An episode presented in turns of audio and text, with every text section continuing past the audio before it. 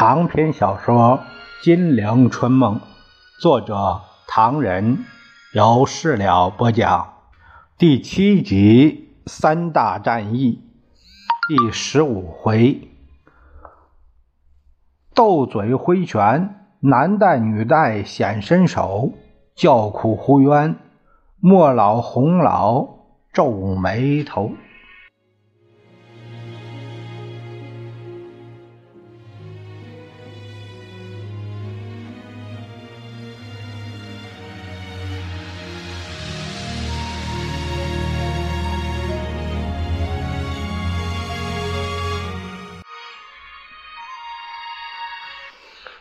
却说蒋介石把胡适、莫德惠、于斌等人找来，担心的说：“闹了一批又一批，现在招待所里那批绝食代表叫我着急，你们可有什么办法？要快，再拖下去难免要闹大笑话。”于斌他首先发言说：“今天我奉命到第五招待所去看他们。”见他们的态度的确很强硬，我差点脱不了身。呃，不过据目前的迹象看，这批家伙如果没有甜头，不肯下台，主席可否高抬贵手，让他们也得些好处呢？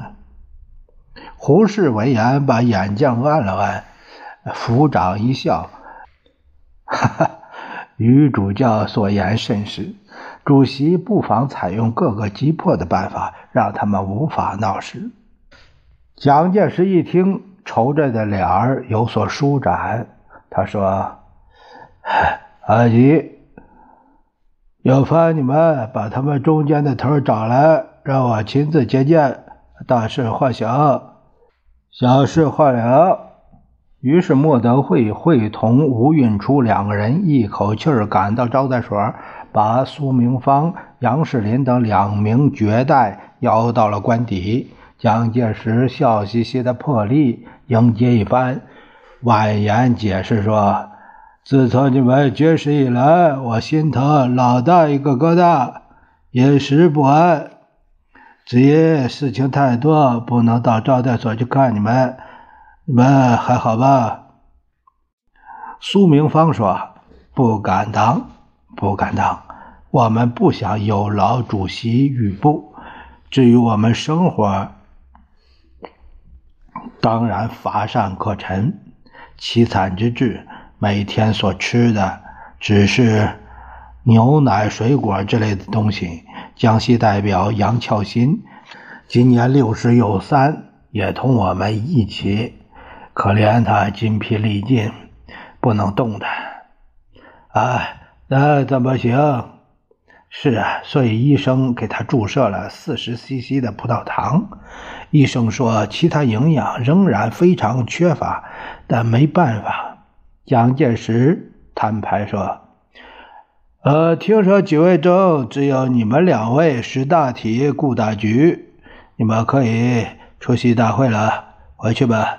可是我想拜托你们两位，回招待所后一定要代表我去劝劝他们。”不可死拼硬干，对吧？苏杨二人一听，忙不迭地说：“行行行！”再三道谢，欢天喜地回去了。蒋介石见他俩离去，又派人签署代表办事处，指明要马文居、汤志先、陈世瑞等三个处代觐见。马文居等人立刻赶到，蒋介石开口就问。刚才我们谈的，你们说会去商量再解决，现在商量怎么样了？报告主席，依照刚才我们谈的，把主席的意思转告各位代表，他们之中有些代表已经答应让出名额，但也有好几位表示不让，还要据理力争。蒋介石一听，脸色铁青，简直要造反，连我的意思都不想想。连我的困难都不考虑，来人！史们一听蒋介石的声音，知道只是一种手法。如果真要抓人，就不会当场找来了。于是，一蹴而前，垂手听命。那些代表未免太过分，谁不听话，给我正办！左右一起劝。马文菊先生，你们也是，也真是，看把总裁气成啥样了，还不赶快婉言开导，别使大家下不了台呀！马文菊等人也不答话，冷笑一声，扭头就跑，边走边说：“好，好，我们商量商量。哎，不必唬人。”蒋介石见他们走了，透口气：“哎，没事了吧？”现在你们赶快筹备那个预备会议，这个会三月三十日召开，眼看就要到了。有一句话说得好：“良好的开始，成功的一半。”千万别再闹笑话，去吧。接着疲乏的挥挥手，筹备去吧。但这个预备会议却变成了笑话的开始，就是胡闹的一半。第一炮打出代表座位问题，当值主席右任一听，满身发毛，连一把大胡子都吓得如浪如潮，抖个不定，宣布不干。大会便改推于斌。于斌何等精明啊，早不见踪影了。找来找去，最后抬出个胡适来做代理主席，才算挡了一阵儿。胡适外号叫过河卒子，五四运动的时候出过风头，搞过白话文，捧过袁世凯，曾主张把东北交给日本管理四十年。抗战时期一直在美国避难，最后做了美国国务院中的中国问题专家，的确是一位久闻大名、如雷贯耳。可。今日得见，不过如此。原来他一上主席台，竟没办法维持会场的秩序。只见他念念有词，他说：“偶有几茎白发，心情微近老年，做了过河卒子，只得拼命向前。我胡适，胡博士是也。现在代理主席，请各位代表对座，呃，对座位问题发表意见。”话犹未了，只见那高亢尖锐的声音叫着：“我是西康代表郑竹呢。我们因为语言不通，而且为了让各位多多认识边疆，请胡适博士宣布，我们代表应该坐在前面。”胡适笑容未敛，就也噼里一声，几乎把胡适给吓倒在台上。那人说：“本人是湖北省国民大会代表刘元福，我认为边疆代表无权坐在前面。”胡适惊魂甫否定，呃，强笑着说：“那么，请问边疆代表该坐何处呢？”刘元福说：“应该坐在边上。”此言一出，二十几名边代气得七孔出冒烟，齐声喝打。刘元福一听，一喝冲天，长袍一摔，来了个金蝉脱壳，纵身离座，双前一拱：“好，刘某奉陪。”说罢，一个亮相，哎。少林派的架势，与座代表相顾失色，顿时鸡飞狗跳，日月无光。胡适大急，他赶紧使出浑身解数，动员了七代八代，才把这刘元福按回到座椅上。胡适还没定下心来，只见台下一阵骚动，七八条黑影一跃上台，伸手矫健。胡适顾不得上喝问这什么事儿，七八个人已经纷纷展开了扩音器争夺战。幸亏此物是金属做的，否则非得弄个肝肠寸断不可。七八个脑袋彼此碰撞，相持不下，都想把那张嘴对着扩音器说几句。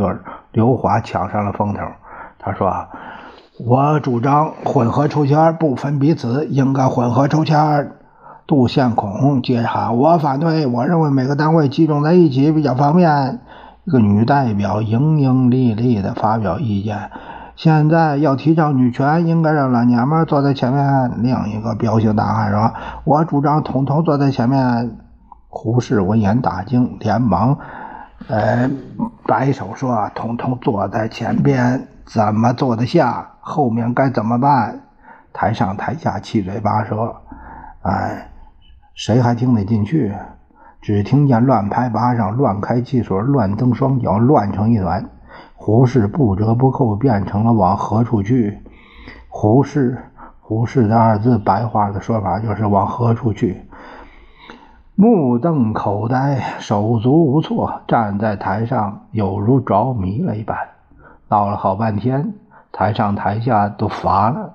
于是风平浪静，最后抽签的办法决定了代表的位子。这一闹，胡适已经软了半截。接着是商量主席团的名额问题，更是了得。会场混乱不在话下，有位代表忽然发言：“主席。”在决定主席团名额之前，兄弟有个建议。胡适不知道这什么建议呀？点点头表示同意。我建议先解决大家办公大事，把会场厕所抽水马桶改善了再说。此言一出，全场哄笑，笑了好几百个人直不起腰来。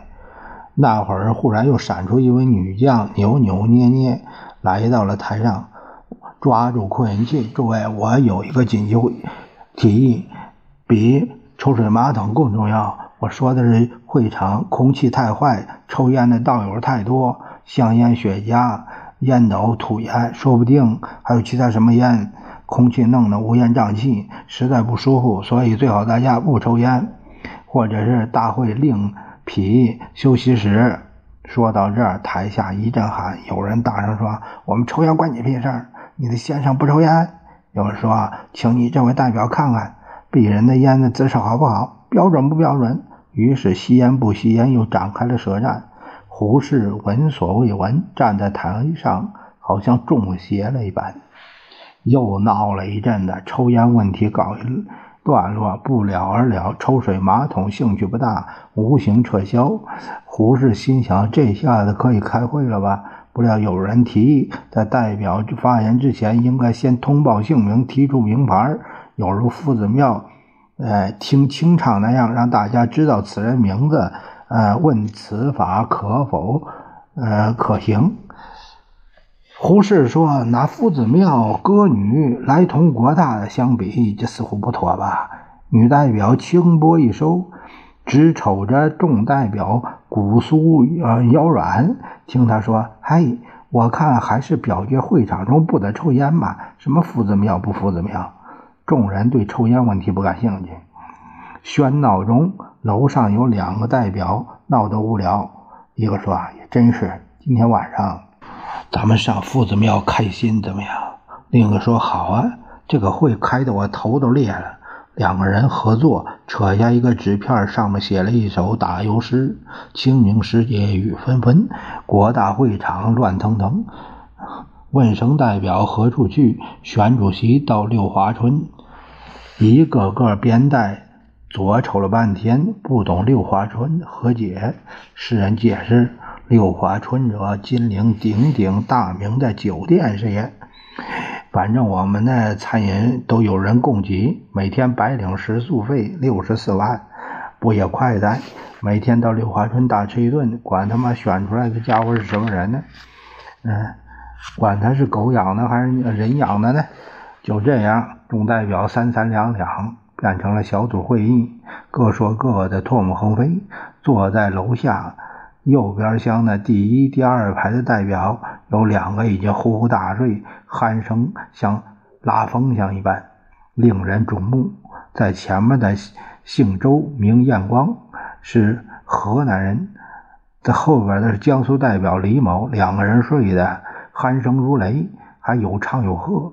不料楼上几个编带言语不通，闷得无聊，看起益智图片来了。大概看得出神儿，把毡帽水杯一捂脑，碰到了楼下，不偏不倚落在周彦光和李某的头上，把这周吓得一蹦三尺高，啊，李某吓得直往椅子下边钻，以为出了什么乱子了，可把旁人乐坏了。周延光一气之下，连河南骂人话都出来了，指着楼上编带跳着：“哎，你接！”那边道见状不逊，也就开骂。周延光不知所骂，但他不肯认错，一横心直奔二楼，抓着他正在会场上就短兵相接。只见两个大汉，一个叶底偷桃，一个黑虎偷心。再一回合，周彦光刀劈华山，那代表二龙抢珠，两个人同时跌倒，疼得在地上滚作一团，而四周滚滚珠弹竟推波助澜，大雷鞭鼓，会场变成了演武场。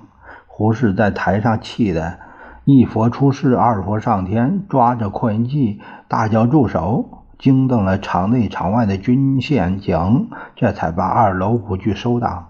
可是全场代表无心开会，有人竟抱怨胡适太煞风景，场内吵闹的有如虚场。虚场，虚场就是集市。胡适急中生智，连忙宣布休息。众代表闻言大喜，鼓掌致庆，把胡适气得站在台上直发怔，像梦游一般。就这样的预备会议，不知道开多少次，开了多少天，还预备不出来一个名堂。为了争吵主席团的名额，国大会议形同搁浅。蒋介石那个不高兴是不在话下。我们可以看到。为什么主席团席位如此热门呢？竟使众代表抢得日月无光呢？原来这席位能否到手，同副总统选举大有关系。总统一席不用猜测，不用开会就知道，非蒋莫属。副总统因情形微妙，里里外外、上上下下都在为这个吵。这一阵闹，直闹到四月三日下午，已经是第五次预备会议。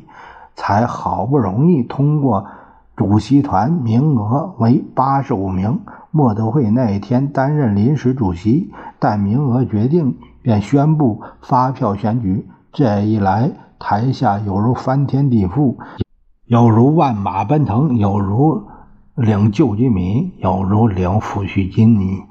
只见人人奋起，个个拼命。莫德惠几乎叫救命，捧着个扩音器。让大家守秩序，可是怎么会有效呢？众代表千军万马抢票写票，抢到选票就圈定自己要捧的人，抢不到票的坐在那里干等。莫德惠一头汗，在投票即将结束的时候，主席台前烟尘滚滚，大闹一阵。原来湖南代表推出主席团候选名单，主要大将是贺中涵一名。唱票者不知怎么的把贺中涵漏了，旁人不觉得，但拿到贺中涵好处的代表，就有了无颜见湖南父老的感觉，于是义勇上前质问莫德惠与红蓝友。那贺中涵本人更是无名火三千丈，一个箭步冲上主席台，把莫德惠当胸一把抓住。凭什么把我名字给漏了？啊，凭哪条哪项哪一点？不许唱票人唱我的票！莫德惠吓得面无土色，浑身发抖。老兄，哎，好好好说好说，别动武，这是国会，国大会堂，可不是。边说边央求红蓝友解围。红蓝友没命的叫着：“各位湖南代表，息怒，息怒！贺仲涵先生大名并非唱票漏了，乃是奉主席之命已除掉。兄弟应该向各位代表解释，千万不要对莫老为难。”湖南代表一听，火冒三丈，大骂：“这是什么选举？这什么选举？闹得不可开交！”莫的坐在后面代表又大声叫着：“不要吵，不要吵！”同时吩咐会场办事员马上补发，不得有误。可是这一补发，就好像是发那大散的银纸，众代表不管以投没投，群起而抢。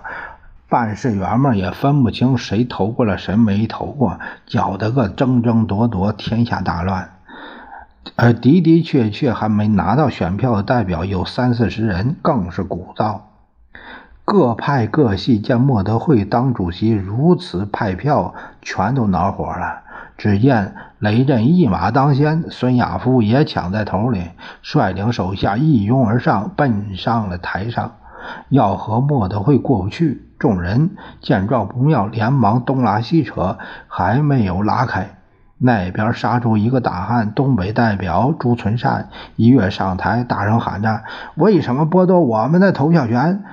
哎，操他奶奶的！谁剥夺我们的投票权了？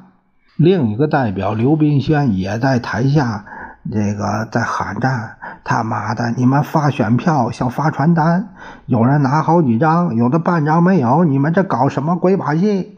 浙江代表也跳着脚的骂：“娘西佩！有人拿了三张选票，俺来一张没有。”刘赞洲更不含糊，吃吃力力的爬上台上，啊，一指头触到了莫德惠的额角。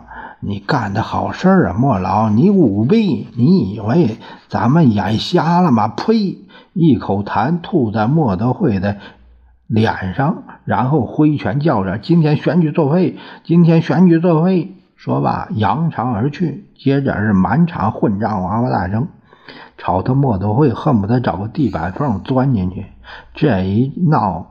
闹到了天黑，已经投过一票或者一票以上的代表都喜洋洋的走了，没拿到票或者拿到票不认账的代表还在那里里外外大吵大闹。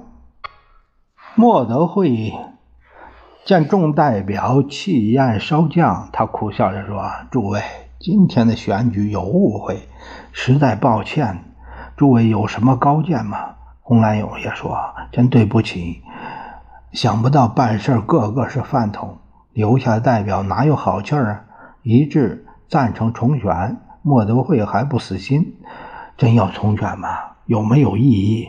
台下却一致表示无异议，非重选不可。莫德惠见事已至此，无法转还，他长叹一声：“好吧，那就重选吧。”刘场代表才扬扬而去。